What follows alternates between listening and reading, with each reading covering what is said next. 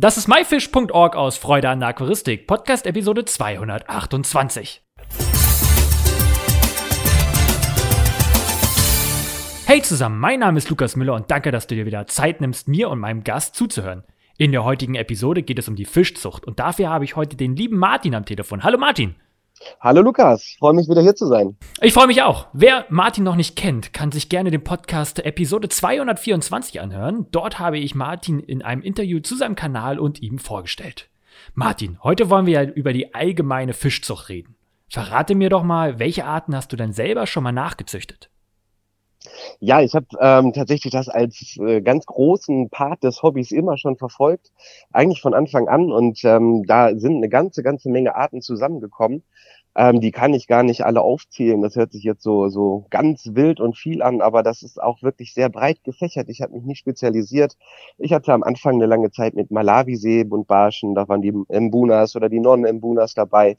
Ähm, Kilifische habe ich gezogen, Kampffische, sowohl die Hochzuchten als auch jetzt aktuell die Weißsaum-Zwergkampffische als Wildform, ähm, Salmler verschiedene Arten, Regenbogenfische und natürlich äh, Lebendgebärende, da habe ich so mit angefangen, Guppies, Platis, Mollys, Schwerträger, ähm, verschiedene Zwergbundbarsche, die Apistogramme habe ich nachgezogen, Diskusfische hatte ich auch mal ganz kurz eine Phase, wo ich die vermehrt bekommen habe.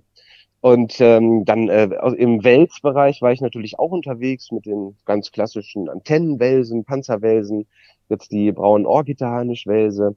Und ja, du merkst also, das ist so eine ganz große Bandbreite und das ist eben auch so spannend, weil die ja auch alle ganz unterschiedliche Bedingungen brauchen und sich ganz unterschiedlich fortpflanzen. Und äh, das war mir immer wichtig, da mich nicht festzulegen. So, ne? Also das ist eine, eine große Bandbreite und da sind jetzt sicherlich nicht alle bei gewesen, die ich mal irgendwann vermehrt habe. Das sind verdammt viele Arten, die du aufgezählt hast. Sag mal, was hast du denn mit diesem ganzen Nachwuchs gemacht? Ja, das ist immer ähm, so ein ganz wichtiger Punkt. Ähm, das muss man sich vorher wirklich überlegen, bevor man die Zucht anfängt. Ähm, denn klar, es bringt nichts, jetzt wild irgendwelche Fische zu vermehren und dann hat man nachher das ganze Aquarium voll und weiß gar nicht mehr, wohin damit. Ähm, über die Zeit baut man natürlich irgendwo so ein Netzwerk auf mit befreundeten Aquarianern und da kann man gut Fische tauschen. Ähm, und ansonsten ist für mich auch der Zoohandel in der Umgebung immer ein Anlaufpunkt, wo ich Tiere mal abgeben kann. Da kennt man mich mittlerweile. Und äh, das läuft allerdings dann tatsächlich eher so über Tauschgeschäft, äh, ne, dass ich dann auch mal irgendwie ein Futter mitbekomme oder so. Ähm, also man muss schon wirklich gut vorher überlegen, wo man die denn loswerden kann. Mhm. Züchtest du aus Spaß, aus Hobby? Was ist der Hintergrund? Ja, der Hintergrund ist bei mir tatsächlich einfach, dass ich äh, das super, super, super spannend finde, ähm, die Tiere dabei zu beobachten, mich mit den Tieren so sehr auseinanderzusetzen, ähm, dass ich den Bedingungen schaffen kann, wo die sich dann entsprechend auch vermehren. Es gibt natürlich auch Arten, die sich unter fast allen Bedingungen fortpflanzen, ähm, aber so bestimmte Arten brauchen sehr spezielle Bedingungen und das wirklich so auseinanderzukriegen und denen genau diese Bedingungen zu geben, damit sie sich dann auch fortpflanzen, das reizt mich unheimlich und das ist sehr, sehr vielseitig ähm, und äh, ja, macht das Hobby einfach noch viel bunter, als die Tiere einfach nur zu halten. Ja, nicht schlecht. Was für Voraussetzungen muss man denn für die Fischzucht denn überhaupt mitbringen, wenn man das jetzt selber mal probieren möchte? Ja, also der erste Punkt, der mir dazu einfällt, ist, ähm, dass man sich wirklich sehr, sehr intensiv mit den Fischen auseinandersetzen muss, die man denn da züchten möchte. Ähm, denn da sind die Arten, wie gesagt, einfach so, so unterschiedlich in, in ihren Ansprüchen. Und äh, der erste Schritt muss sein, äh, Theorie und wirklich äh, Erfahrungen äh, abfragen bei Leuten, die das vielleicht schon mal gemacht haben, die Literatur wälzen in der heutigen Zeit natürlich auch das Internet äh, durchforsten, ähm, auf YouTube irgendwelche Filme dazu angucken ähm, also wirklich informieren über die Bedingungen, die die Art braucht, die ich denn da vermehren möchte. Und ähm, wenn ich das dann gemacht habe, dann kann ich anfangen zu schauen, ob ich das denn überhaupt alles bewerkstelligen kann, was dafür nötig ist. Und mir vielleicht auch eine Art aussuchen, die zu meinen Bedingungen, die ich bewerkstelligen kann, dann auch passt. Ähm, häufig brauche ich zum Beispiel auch äh, viel Platz, um Tiere nachzuzüchten. Da reicht dann vielleicht das eine Aquarium nicht aus, sondern ich muss direkt im Vorfeld schon weiterdenken äh, wie du es gerade schon gefragt hast, was mache ich mit den ganzen Jungtieren, die hier dann vielleicht durchkommen. Ähm, da muss ich vorsorgen, ne, dass ich da wirklich Möglichkeiten habe, dann die Tiere auch in andere Aquarien umzusetzen und so weiter und die dann entsprechend groß zu ziehen. Ähm, da sind schon so einige Voraussetzungen nötig. Aber das Allerwichtigste wirklich erstmal ganz genau informieren über die Fische, die ich nachzüchten möchte. Gehen wir jetzt mal davon aus, ich möchte auch Fische selber züchten. Kann ich das dann einfach so machen oder muss ich ja dabei jetzt irgendwas auch beachten oder gibt es irgendwelche Gesetze, die ich einhalten muss oder so? Das ist eine gute Frage. Also erstmal grundsätzlich würde ich sagen, nein. Ich bin da jetzt tatsächlich nicht so firm, dass ich vielleicht jetzt hier irgendein Gesetz übersehe, aber ich denke, äh, wenn ich Tiere aus dem Handel bekomme, dann sind sie eben ja auch hier auf dem deutschen Markt erhältlich und dann kann ich die auch nachzüchten. Das ist ja häufig auch ganz gut, das zu machen. Ähm, und dementsprechend gibt es da keine gesetzlichen Vorgaben. Ich muss natürlich mich an die normalen Richtlinien halten. Ähm, das heißt, den Tieren eine artgerechte Umgebung bieten. Ähm, wobei so kleine, so Zuchtaquarien auch teilweise davon etwas abweichen, denn manche Arten lassen sich viel, viel besser in sehr kleinen Aquarien nachzüchten, die ich dann natürlich nur für die Zuchtzeit einsetze und äh, die Tiere dann auf Dauer wieder für die dauerhafte Haltung in ein größeres Aquarium umsetze. Da gibt's schon so ein paar Unterschiede, die ich bedenken kann.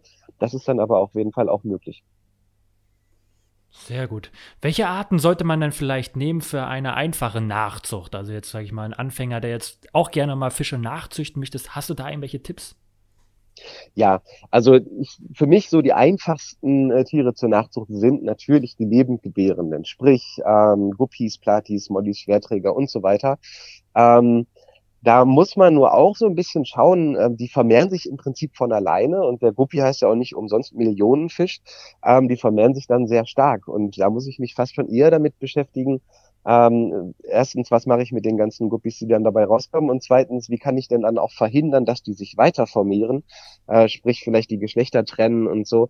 Aber das sind natürlich ähm, trotzdem Arten, ähm, die gerade für den Einstieg ähm, da einfach gut geeignet sind. Und ich finde da einen Bereich auch immer noch ganz interessant und wichtig, nämlich wenn man ähm, so daran interessiert ist, vielleicht auch die nächste Generation an, an, an Aquarianern äh, heranzuziehen, sprich Kinder, die dann ihr erstes Aquarium haben und so dann sollen die natürlich erstmal lernen, das grundsätzlich zu pflegen und die Tiere zu halten. Aber wenn dann auch so ein Guppi ähm, dann als Lebendgebärende auf einmal der Junge entlässt, dann äh, ist das für die Kinder natürlich unheimlich eindrücklich und ähm, interessiert sie weiter für das Hobby. Das war bei mir zumindest damals so. Also das war für mich ein Highlight, die Geburt eines äh, Guppies zu erfahren als Kind und das beobachten zu können. Also da kommt dann schon wirklich so eine Begeisterung auch fürs Hobby mit durch. Ähm, wichtig ist dann eben, dass man auch mit den Händlern in der Umgebung im Kontakt ist und fragt, äh, zur Not kann man denn noch Tiere abgeben und so weiter. Das ist wirklich immer der wichtigste Punkt überhaupt. Ähm, und wenn man dann von den Lebendgebärenden weggeht, dann gibt es natürlich auch in allen anderen Bereichen, bei den Zwergbundbarschen Arten, die sich sehr einfach nachzüchten lassen. Da würde mir zum Beispiel der Purpur-Prachtbuntbarsch einfallen, der Vipacromis pulcher, ähm, kommt aus Afrika und ist wirklich sehr leicht nachzuziehen. Ähm, allerdings, ich äh, betone das wirklich so häufig, weil mir das ganz wichtig ist. Ähm, all die Arten, die leicht nachzuziehen sind, kriegt man natürlich auch schwieriger irgendwie wieder los und hat sie dann unter Umständen zu Hause und muss dafür einiges tun, damit man die dann verteilen kann. Mhm, interessant. Sag mal, was war denn deine schwerste hm, Nachzucht, die du je hattest? Also was war sehr schwierig mal für dich nachzuziehen, welche Art? Und mhm. warum? Also wirklich interessante Frage. Ich ähm, habe sehr, sehr lange meine Aquaristik nur mit Leitungswasser betrieben. Das ist jetzt so, ich hole ein bisschen aus, äh, um die Frage zu beantworten. Und äh, in Leitungswasser kann man schon relativ viele, je nach Region unterschiedlich, äh, das Leitungswasser, aber kann man schon viele Arten nachzüchten. Und ähm, für mich wurde es dann besonders interessant, als ich angefangen habe, mir Arten herauszusuchen, die sehr spezielle Wasseransprüche hatten, wo es sehr ins ähm, weiche, saure Wasser ging. Und ein Beispiel dafür ähm, waren die Transvestitenbuntbarsche, die Nanochromis transvestitus, die ich sehr lange schon gehalten habe und auch gut gehalten habe. Die haben auch lange gelebt, aber die haben sich nie vermehrt. Und äh, erst mit Einstellen der Wasserwerte über Osmoseanlage, Torfilterung, ähm, Huminstoffe, die man ins Wasser gibt, ähm, habe ich die Wasserwerte so einstellen können, dass die sich dann auch vermehrt haben. Als das dann einmal funktioniert hat, war das auch gar nicht mehr so schwer. Aber die dazu zu bringen, war erstmal nicht so einfach und benötigte zumindest so wieder die Beschäftigung damit, wie kann ich den super Bedingungen bringen. Ähm, und da gibt es so, also die waren schon eine Herausforderung, muss ich sagen. Und ähm, jetzt so meine beiden Highlights aktuell waren tatsächlich die äh, Wildkampffische, die Beta albi marginata, Weißsaum-Zwergkampffische, das sind Maulbrüter. Ähm, das hat ein bisschen gedauert, bis ich die soweit hatte. Und äh, meine Wildfang-Schmetterlingsbuntbarsche, die ich jetzt aktuell gezüchtet habe, ähm, weil ich da eine natürliche Aufzucht haben wollte und die nicht so künstlich separat aufziehen wollte, sondern das sollte in einem Biotop-Aquarium passieren, sodass die Elterntiere die Jungen auch selber großziehen. Und äh, das äh, hat mich sehr gefreut, dass das dann so gut funktioniert hat. Und äh, das waren so meine, meine Highlights eigentlich. Ja, dann herzlichen Glückwunsch zu den schönen Nachzuchten. Wie viele Tiere kommen denn bei so einer Fischzucht überhaupt rum? Ja, vielen Dank erstmal. Ähm, das ist von äh, Art zu Art komplett verschieden. Also so ein Guppiweibchen, sag ich mal, wirft, je nachdem wie, wie alt sie ist, zwischen 15 und wenn es wenn es ein richtig großes Guppiweibchen ist, auch schon mal 40 Jungtiere. Ähm, bei den äh, Schmetterlingsbuntbarschen zum Beispiel, die ja einfach ihre Eier auf einen flachen Stein ablegen, hatte ich jetzt am Ende noch äh, 200, über 200 Jungtiere äh, die da durchgekommen sind. Ähm, das heißt, die, die Eier waren noch ein bisschen mehr. Man hat immer so ein bisschen Schwund, aber das sind natürlich schon Zahlen, mit denen man erstmal umgehen muss. Und äh, das geht dann bis, bis ins äh, fast Unendliche, bis in die Tausende rein, je nachdem, was man für Arten nimmt. Also sag mal, so ein großer Oscar, ne? äh, so, ein, so ein Riesenbarsch, der legt dann auch mal irgendwie 1000, 2000 Eier. Ich weiß nicht, ob diese Zahl jetzt stimmt übrigens. Ähm, aber da hat man dann schon mit, mit großen Anzahlen von Jungtieren zu tun, ähm, die man entsprechend handeln muss. Ja, nicht schlecht. Ist denn Zucht und Vermehrung das gleiche oder gibt es da einen Unterschied?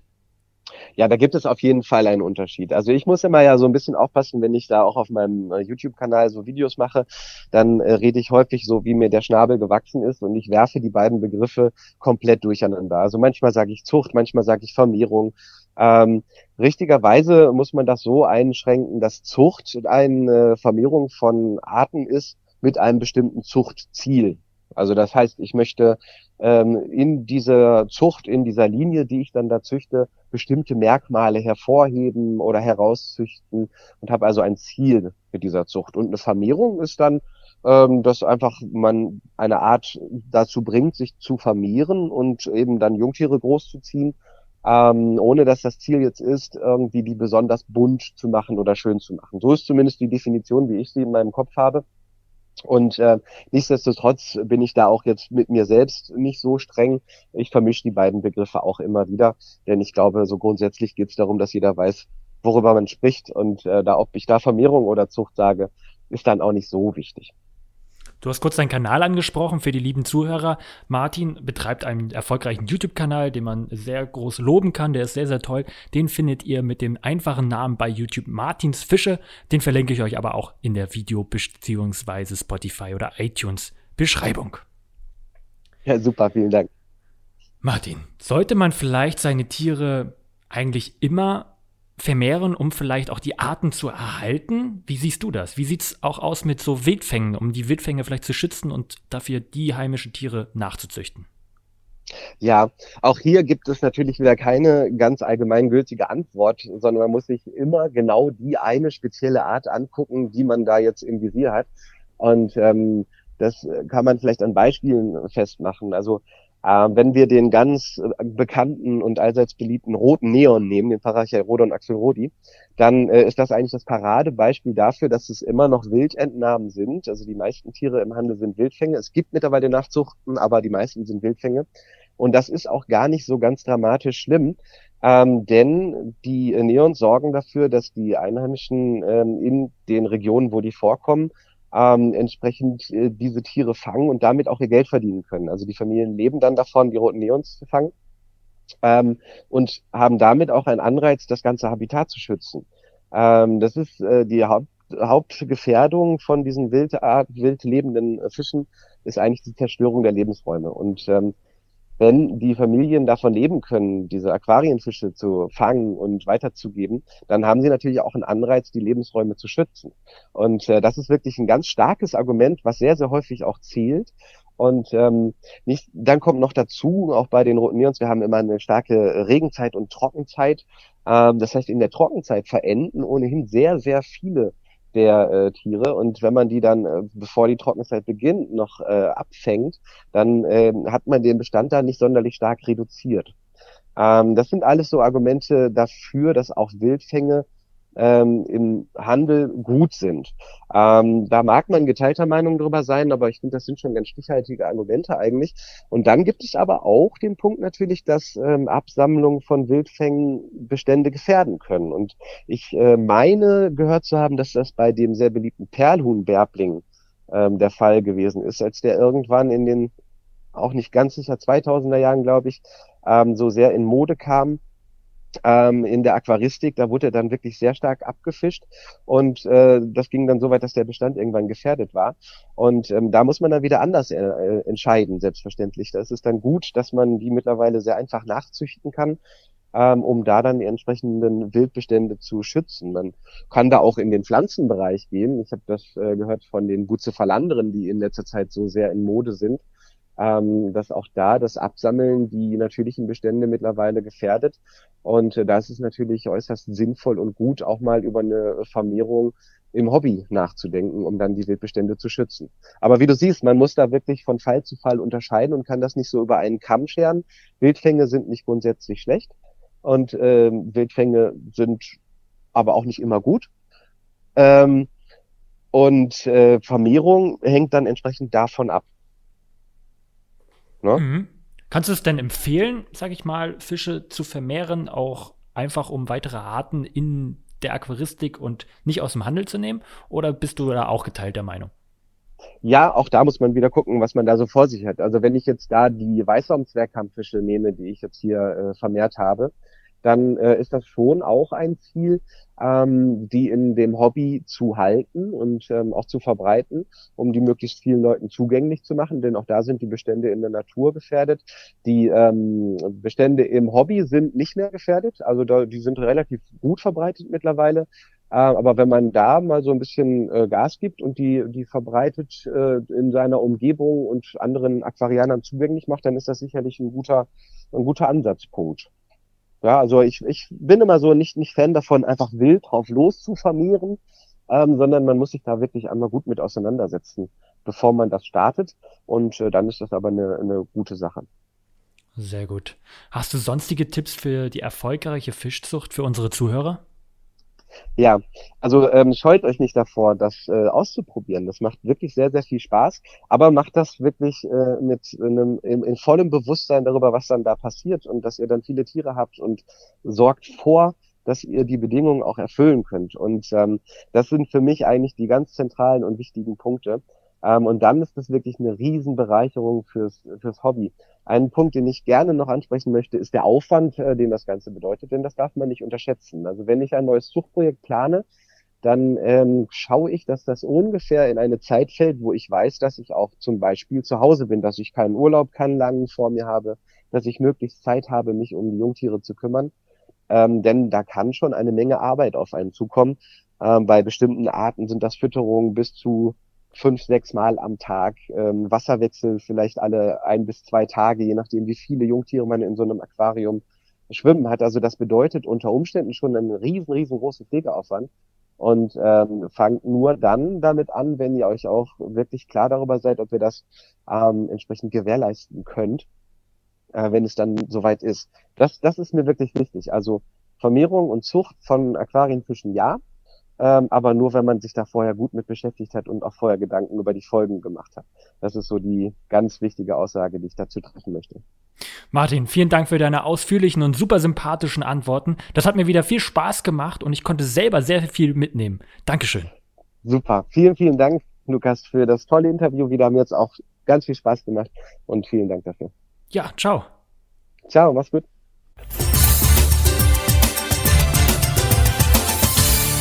Das war myfish.org aus Freude an der Aquaristik. Danke, dass du dir heute Zeit genommen hast, diesen hier anzuhören.